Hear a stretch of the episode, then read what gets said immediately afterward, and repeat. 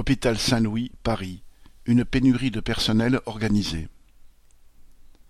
Les aides-soignantes embauchées à la PHP voient un attrait dans la possibilité de passer des concours, en particulier celui qui conduit à la formation infirmière.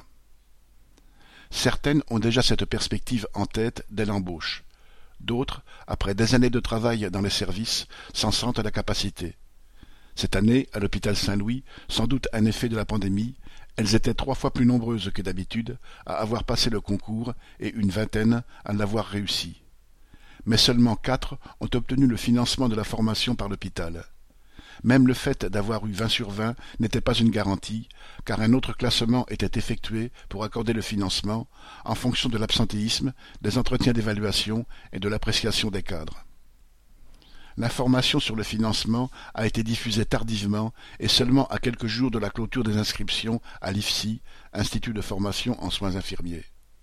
Ne pas obtenir le financement par l'hôpital signifie devoir prendre un crédit pour payer les vingt-quatre mille euros de la formation et trouver comment vivre sans salaire pendant trois ans. C'est de fait impossible pour celles qui sont chargées de famille. Alors qu'il manque des dizaines de postes infirmiers sur l'hôpital, les aides-soignantes l'ont en travers de la gorge.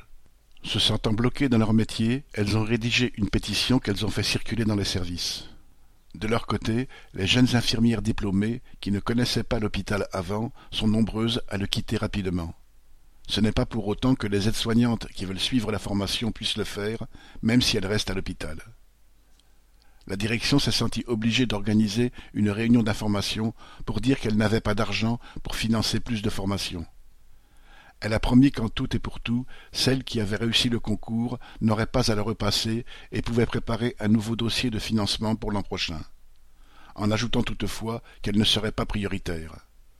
Quant à augmenter le nombre des financements, le DRH ne s'est pas engagé, la formation durant trois ans et lui-même ne sachant pas s'il y aurait encore des postes infirmiers à pourvoir d'ici là. C'est la direction de l'APHP elle-même qui produit le sous-effectif pour mettre la pression sur le personnel et qui laisse les conditions de travail se dégrader. Alors, prétendre que l'hémorragie d'infirmiers puisse se résorber comme par enchantement est une véritable provocation. Correspondant Hello.